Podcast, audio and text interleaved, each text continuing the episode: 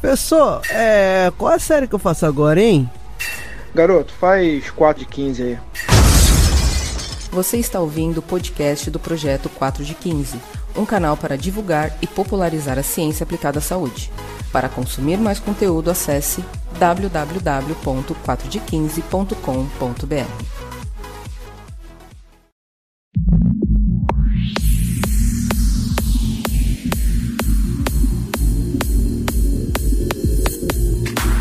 Olá pessoas, vamos aqui para mais um Drops, que é aquele podcast rapidinho. Só que hoje não vamos responder nenhuma pergunta e sim pedir uma ajuda para vocês. Eu sou o professor Yuri Motoyama e estou aqui com o professor Dr. Marcelo Santos, Professor, já peço que se apresente aí para os nossos ouvintes. Fala Yuri, fala pessoal, ouvintes do podcast. Eu queria inicialmente agradecer a oportunidade do pessoal do 4 de 15, Yuri Motoyama, professor Gilmar Esteves, professor René Honorato, pela oportunidade da gente falar da nossa pesquisa, da divulgação e, e da importância né, de colaborar com a pesquisa brasileira, ainda mais nesse momento tão difícil.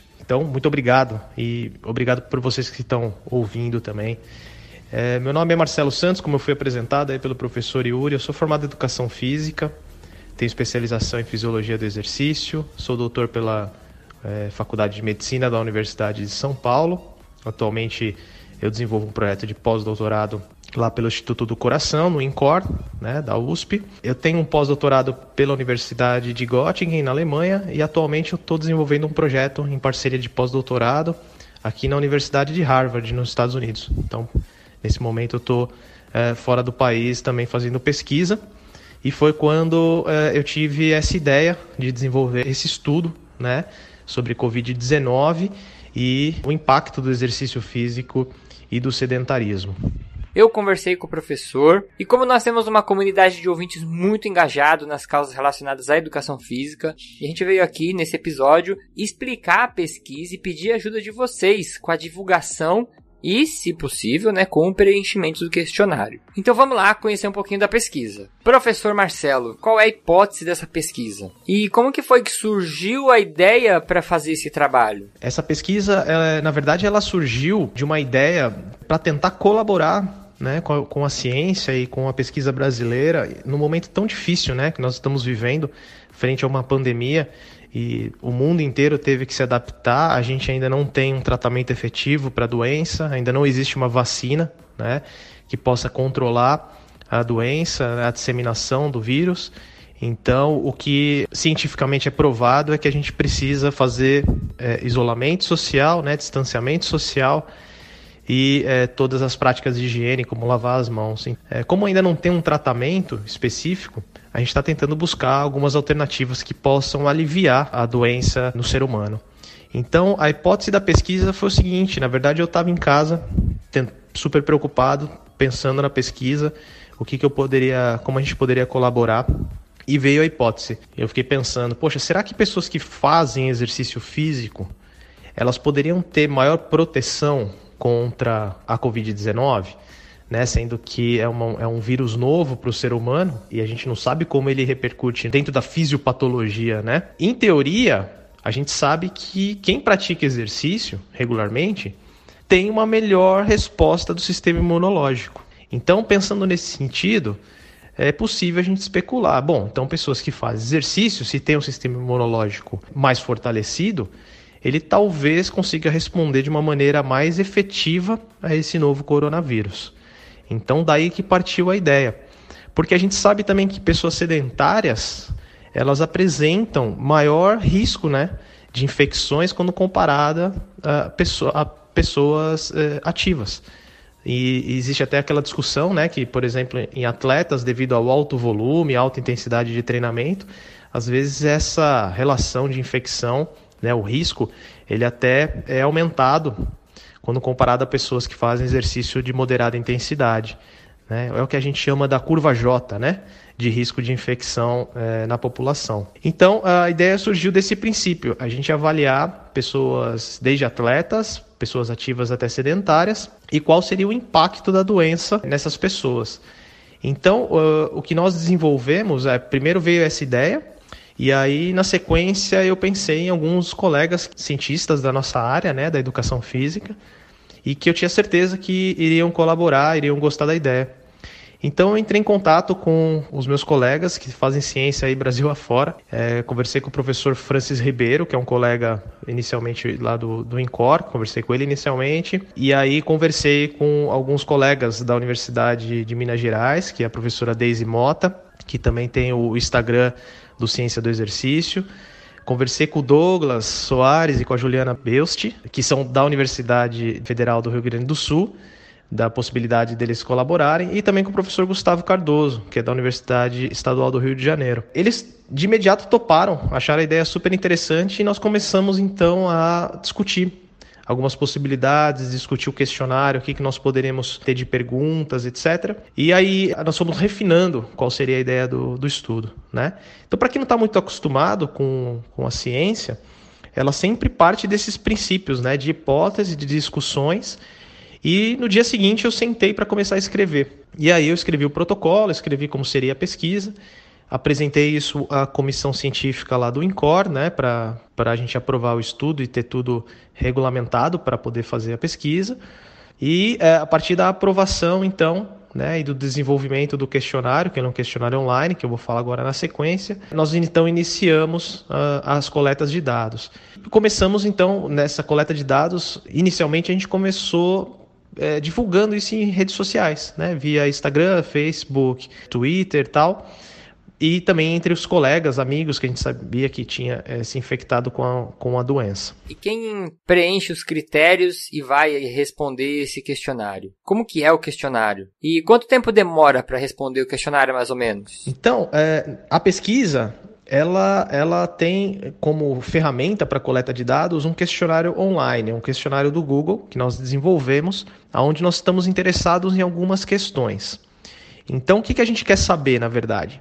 É como que era o seu histórico de exercício físico ou de atividade física e também o seu, o, como é o comportamento sedentário das pessoas antes delas contraírem a doença, né? E antes de serem obrigadas, por exemplo, a ficar em quarentena. Então, quando elas ainda podiam ir para academia, podiam ir ao parque fazer exercício, por exemplo, a gente quer saber exatamente essa história. Então, mais ou menos aí a partir de dezembro, janeiro, fevereiro, é o que a gente quer saber como que essas pessoas estavam praticando suas atividades.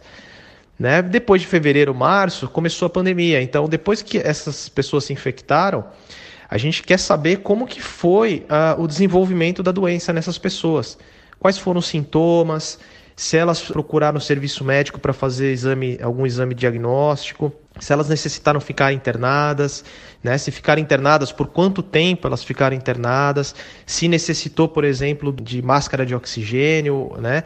É, se precisou da utilização de algum remédio para tratar, por exemplo, dores no corpo, febre, né? então quais foram também os sintomas.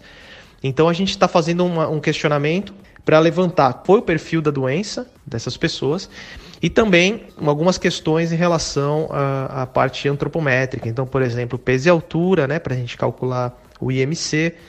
A gente está avaliando também a idade dos participantes, nível de escolaridade, porque tudo isso depois eles precisam ser correlacionados com a questão da atividade física. A nossa principal pergunta do estudo, o nosso desfecho primário, que nós chamamos, é saber se pessoas que são fisicamente ativas elas requerem é, menor número de internações quando comparadas às pessoas sedentárias.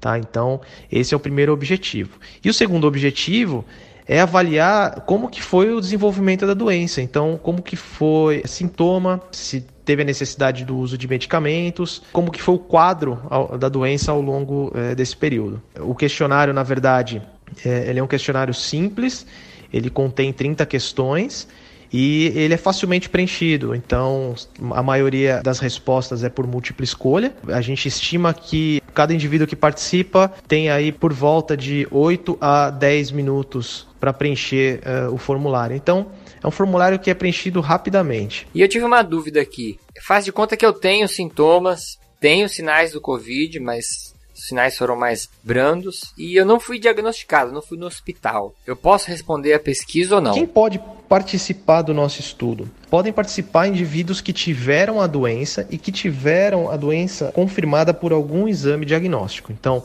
seja o exame é, de PCR, né, para detecção genética do vírus, seja pela avaliação uh, por exame sorológico, por sangue, ou seja pela avaliação de testes rápidos para Covid-19. É, a gente está considerando os três tipos de testes. Se você teve o teste positivo né, e teve sintomas, então você vai, vai relatar para a gente lá no questionário.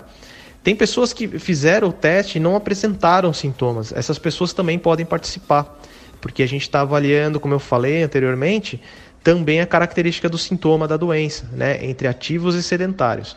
Então eles podem participar.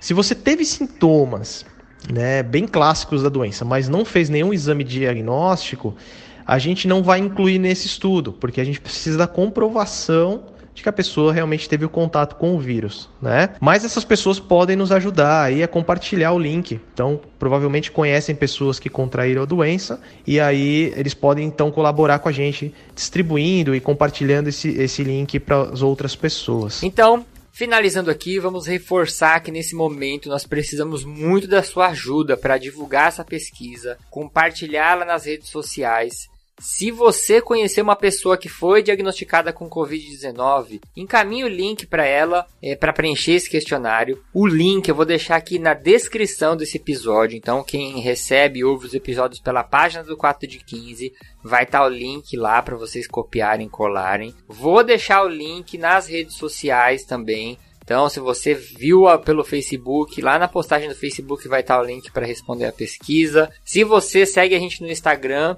você clica lá na nossa bio, vai abrir aquele menuzinho da bio e o primeiro itemzinho do menu é o link para responder essa pesquisa.